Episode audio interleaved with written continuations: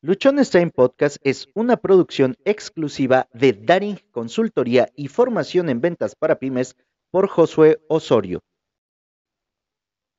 Muy buenas noches, amigas y amigos. ¿Cómo están?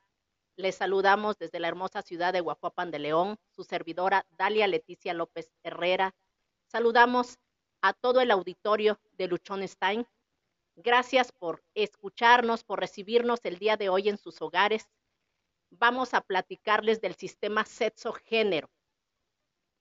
De pronto cuando hablamos de sexo, de género, nos preguntamos de qué van a hablar, van a hablar de, este, de sexualidad, van a hablar probablemente de, de qué es o nos, nos referimos a, a la comunidad LGTB y no, vamos a platicar cómo nace en México el sistema sexo-género, cómo el sistema sexo-género llega a ser un medio de control para la sociedad. En la revolución, cuando pasa la revolución mexicana y de pronto nos encontramos libres como ciudadanas y ciudadanos, habría que imponer un medio de control y cómo podríamos tener el control de las masas si de pronto teníamos a criollos, a mestizos, a descendientes españoles, ya no eran los pueblos originarios y los españoles, sino que además ya éramos una mezcla de razas, ¿no? una mezcla de culturas. Pero habría que poner orden, habría que poner un control. ¿Cómo lográbamos concentrar a todas estas masas, a todas estas castas, a todas estas nuevas razas, a, todas, a, todos y todas? ¿Cómo, le hacía? Definitivamente el, nuestro sistema se ha caracterizado por ser un sistema capitalista. Entonces el sistema capitalista obviamente que debe ejercer un control. Y para eso pues necesitaron adoctrinarnos. Nos indicaron por dónde caminar, a dónde ir, qué era lo que nos convenía, ¿no? Después de la conquista, pues obviamente llegamos a tener 400 años de, opresión, de una línea de cómo te deberías comportar, cómo tendría que romperse la, la anterior tradición, los pueblos originarios tenían que olvidar sus raíces, sus tradiciones y había que adoctrinarlos. Bueno, ahora éramos libres y ¿qué teníamos que hacer? Pues después de la revolución había que adoctrinar para tener el dominio. Y el capitalismo obviamente no podría entrar sin un sistema patriarcal. El machismo va relacionado a. Para esto, el capitalismo tiene que ejercer un sistema de control. Y para esto, pues nos sirve el patriarcado. El patriarcado no es exclusivo de México. Viene en todas las corrientes y bueno, ese sería otro tema de otro programa. Hoy vamos a hablar de nuestro país. ¿Cómo es que llegamos nosotros a este sistema? Se, crea un discurso dominante después de la revolución para tener el control de las masas una vez que tenemos este discurso, que era, habría que convencer a hombres y mujeres. Teníamos una nueva democracia, teníamos una república donde necesitábamos el favor de los hombres. ¿Y por qué digo el favor de los hombres? La clase política necesitaba el favor de los hombres. Porque en ese entonces las únicas personas que tenían el derecho al voto eran precisamente los hombres. Las mujeres no tenían el derecho al, voto. Y entonces, ¿cómo controlas a todas estas masas de mestizos, criollos, que no simpatizaban con la clase dominante que eran parte todavía de los españoles? ¿Cómo, cómo consigues dominarlos? Les tienes que ofrecer algo a cambio. No puedes, acabas de salir de una revolución. ¿Cómo logras mantener el control sin meterte a otra revolución, sin entrar a una guerra, sin entrar en conflicto. Bueno, pues había que ofrecer algo acá. Y entonces surge algo, le hacen una propuesta, en este caso, a los hombres, que eran aproximadamente el 50% de la población y además que estos hombres ejercían el voto y daban la garantía al Estado de mantenerse en el poder. Y surge una propuesta que dice, gozará, todo hombre gozará del derecho de una mujer o una subalterna. Si lo pensamos bien, amigas y amigos, a todo hombre le daban la garantía de tener una mujer pero le decían, a todo hombre gozará del derecho a una mujer, como si nosotras las mujeres fuéramos cosas. Nos cosifican, nos dan en garantía, nos ofrecen sin preguntarnos. Entonces, obviamente, el hombre pues tendrá el acceso a una subalterna. ¿Cómo legalizas esta propuesta de para los hombres? Bueno, lo vas a legalizar por medio del matrimonio. En el momento en que un hombre elegía a una mujer, era su derecho elegir a una mujer. Esta será su subalterna. ¿Cómo lo vas a hacer legal? Por medio del matrimonio. Entonces, este acuerdo masculino o esta propuesta que nace de un sistema patriarcal para obtener dominación en México, a los hombres, que son el 50% de la población, y además a los que emiten su voto en beneficio de la república o de la democracia, le dan como garante a las mujeres y a sus cuerpos. Imagínense ustedes esto, ¿no? O sea, ahorita hablamos del sistema sexo-género y nos vamos a otro nivel, ¿no? Pero la realidad es que fue un sistema de control. Es una garantía utilizada por el Estado. A los hombres les dieron una garantía como uso de las mujeres. Este es un, un modo de, de control, pero también se estaba, se estaba garantizando un modo de reproducción. ¿Cómo, le, ¿Cómo convences a estos varones? Yo creo que a, a todos los, los hombres en esa época, cuando de pronto le das la garantía de, le das la garantía de que va a tener acceso a una mujer y a los beneficios que esto implica, yo creo que cualquier hombre accede. ¿Qué te ofrece dentro de las garantías tener a una mujer o a una subalterna? Te da la garantía de satisfacer sus necesidades afectivas y sexuales, el cuidado y la reproducción de la fuerza de tu trabajo. ¿Qué rol le dan a, esta, a, estas mujeres después de la Revolución Mexicana? pues a un hombre le dan la garantía de, satisfacer sus necesidades afectivas, porque era una exigencia, era una obligación de la mujer amar, respetar, cuidar a su esposo. Le cubrían las necesidades sexuales, le daban la garantía de reproducción, de que su descendencia iba a crecer. Eso era una garantía le daban la garantía de una mujer que le dan el rol de ser la administradora del hogar. El hombre era la fuerza de trabajo, salía al campo, salía donde tenía que salir y generaba un ingreso para la familia. Pero ¿quién era la administradora? La mujer. Entonces, imagínense qué padre, ¿no? Te daban a un ser humano, a una mujer, a una, a una persona, le quita sus derechos y le dices que va a satisfacer las necesidades de otro ser y las vas a garantizar. Y eso pues nos queda perfectamente claro después de que a un hombre le ofrecen todo esto como, como una garantía, obviamente que los hombres van a acceder, van a acceder y van a decidir ser parte de este sistema sexogénero. Porque si bien es cierto, no había, no era una alternativa tener el control por medio de la fuerza, puesto que acababan de terminar con una guerra.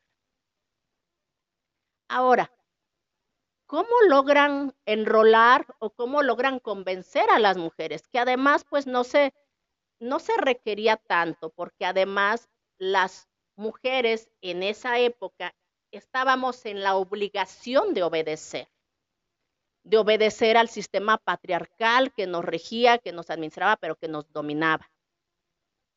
Entonces, en su libro, Marcela Lagarde, en su libro Madres, Esposas, Monjas, Putas, Presas y Locas, nos da la explicación de por qué una mujer accede.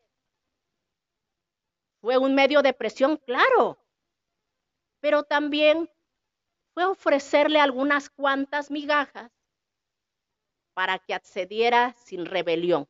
Obviamente hubo mujeres que se rebelaron, obviamente en estos dos roles de género hubo terceros que, que no eran bienvenidos, era, eran, había terceros que se manifestaron pero que no fueron escuchados.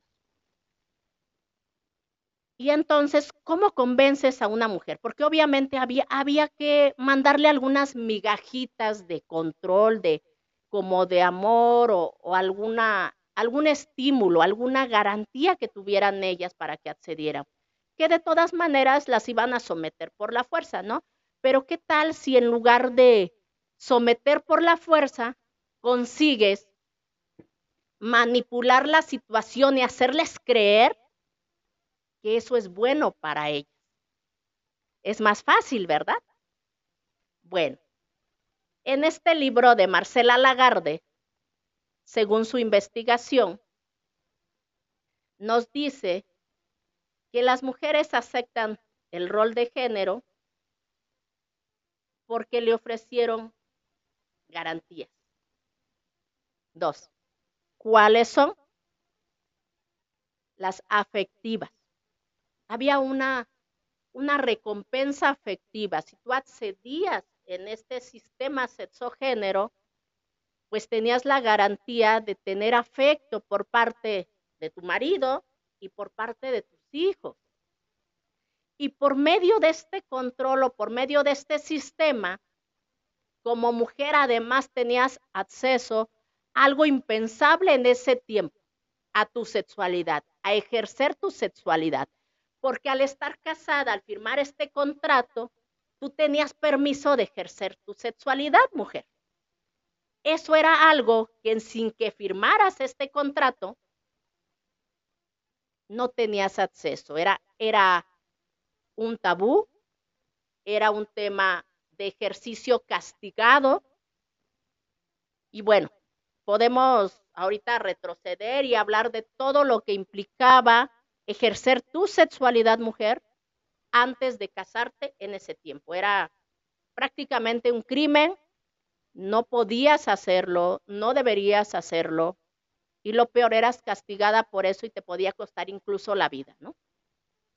Entonces tenías estas dos garantías, tenías derecho al afecto de tu marido y de tus hijos y tenías derecho a ejercer tu sexualidad, cosa que de no aceptar este sistema, pues no podrías ejercer porque entonces estarías fuera de la regla. No podrías pues no podrías hacerlo legalmente o públicamente. ¿Qué otra garantía tenías o qué otra recompensa teníamos nosotras como mujeres cuando entramos a este sistema sexogénero? Teníamos una gotita de poder.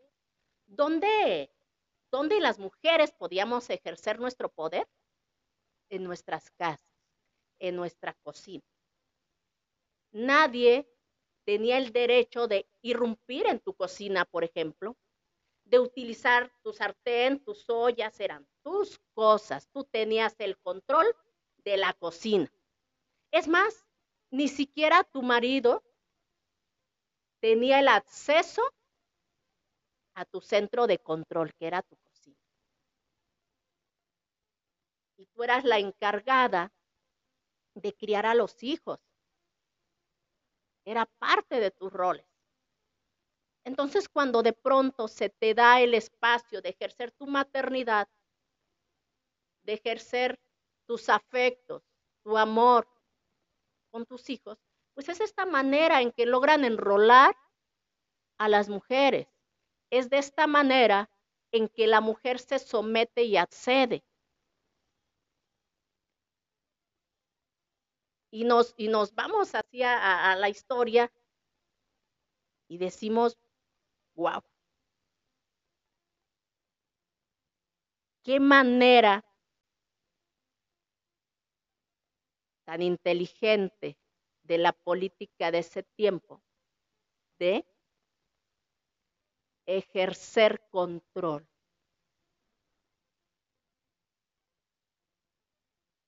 en las masas. ¿Cómo podías controlar a los criollos, a los mestizos y a los españoles en un solo país?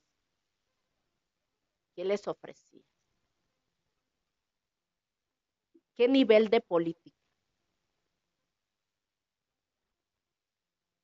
Y obviamente el sistema capitalista, con este, por medio de este medio machista, pues logra tener el control y logra, logra implementar el sistema sexo-género en nuestro país. Obviamente el sistema sexo-género tiene su historia en todo el mundo, pero a final de cuentas es un sistema patriarcal que le da una instrucción de cómo y para qué es tu sexo y tu género. Según la Organización Mundial de la Salud, el sexo son las características biológicas que definen a los seres humanos como hombre o como mujer ese es tu sexo. Tú te defines como hombre o como mujer, biológicamente, como hayas nacido. ¿Qué es el género? El género es una construcción social, social y cultural que parte de la diferenciación del sexo atribuyendo a ciertas características a hombres y a ciertas características a las mujeres. Dicha diferencia se ha traducido históricamente en desigualdad para las mujeres, porque hay atribuciones específicas entre un género y el otro. El género es un ser, un constructo social que es aprendido. Una vez que nacemos, pues no naces diciendo yo soy hombre, yo soy mujer. Simple y sencillamente, tú escuchas y vas aprendiendo la construcción social que tiene tu círculo inmediato, en este caso es tu familia, que también tu familia aprendió de su círculo inmediato cuál era esta construcción este, social para tu género. Y por lo mismo que este, que este sistema es aprendido, tu género es aprendido, también puede ser desaprendido. Por eso es que hoy en día, tanto en México como en los distintos países, hay una crisis del sistema sexogénero.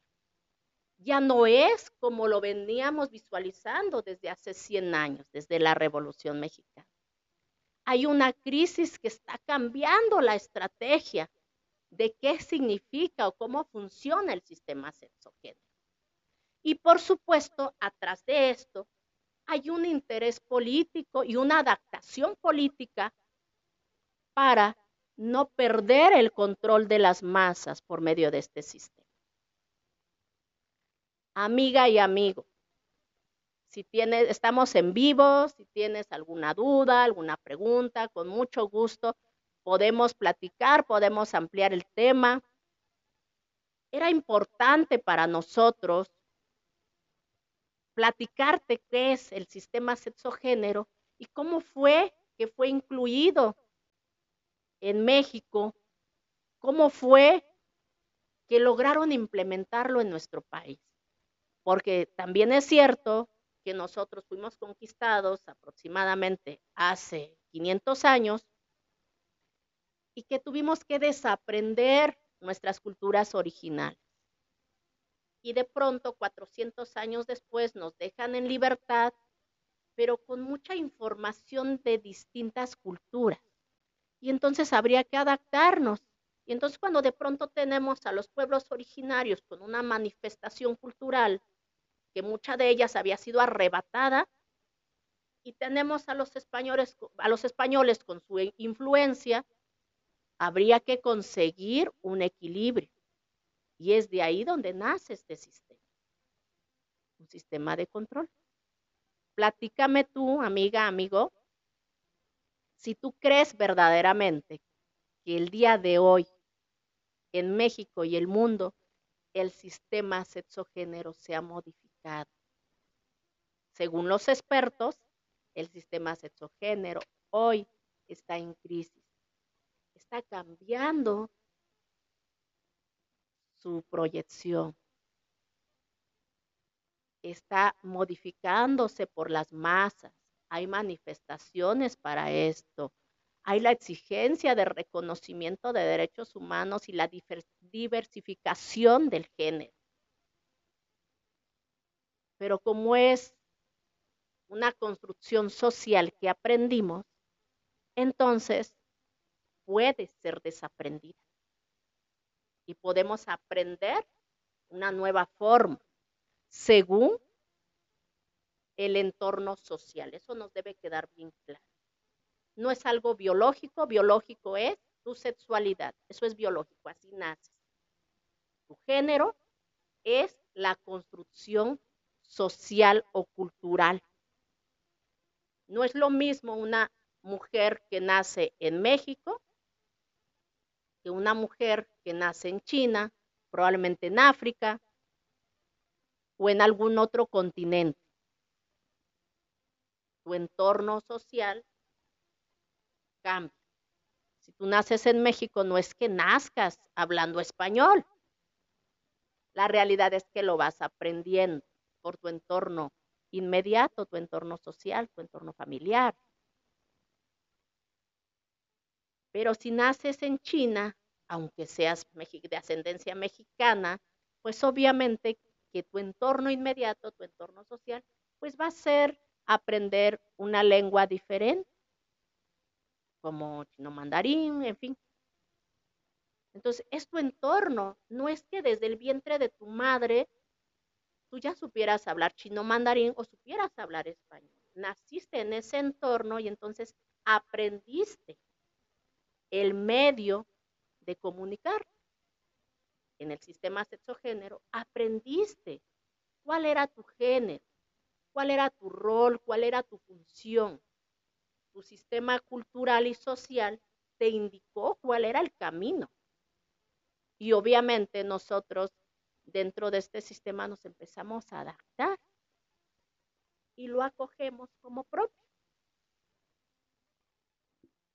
Eso es lo que nos comparte el, género.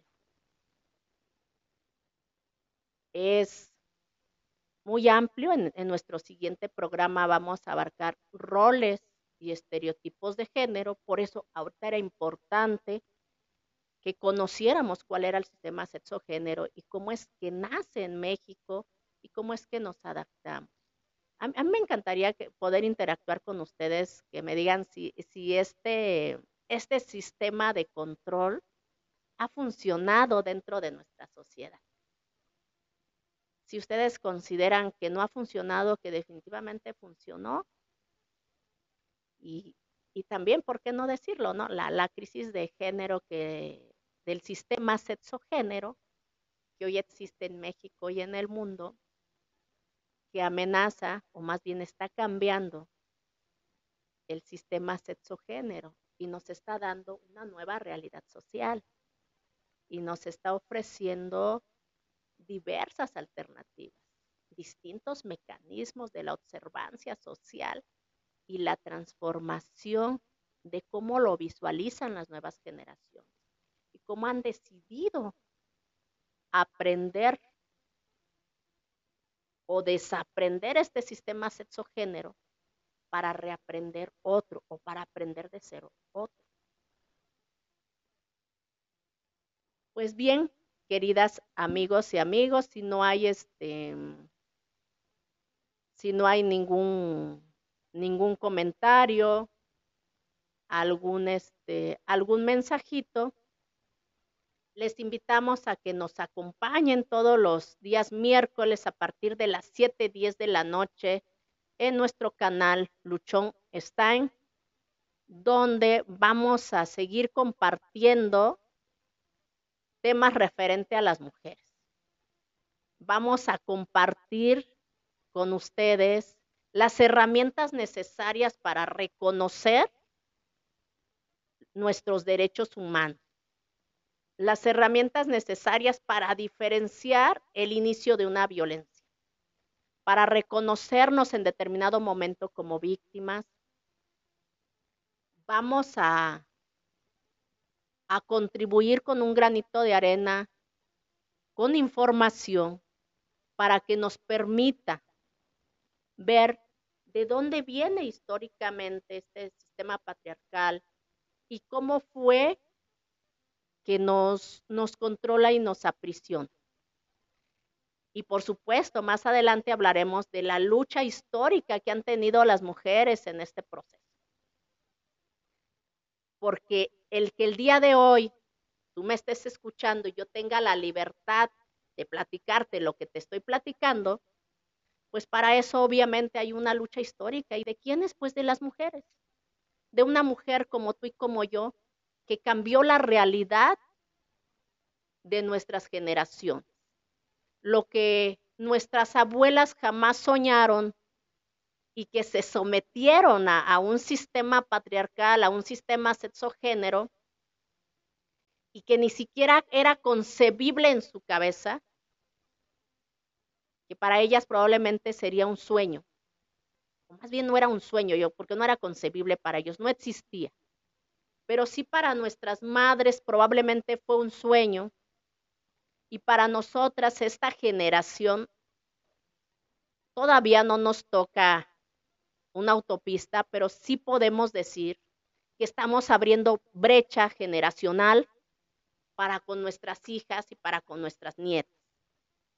Estamos abriendo esta, esta brecha que también nuestras antecesoras les costaron sus vidas y muchas otras cosas. Pero el día de hoy tú y yo tenemos la libertad de sentarnos frente a una cámara de expresar nuestra opinión en redes sociales, en medios de comunicación, porque estamos rompiendo nuestros sistemas patriarcales, porque estamos desaprendiendo lo que históricamente nos han enseñado y estamos aprendiendo nuevas formas de organización y nuevas formas de expresión y de desarrollo. Amiga, te esperamos el siguiente miércoles, 7, 10 de la noche. Muchísimas gracias a todo el auditorio del Chonestein, a todos los hombres y mujeres que nos escuchan. Esperamos que nos apoyen con sus mensajitos. Tengan una excelente tarde, tengan muy buenas noches y nos vemos la siguiente semana.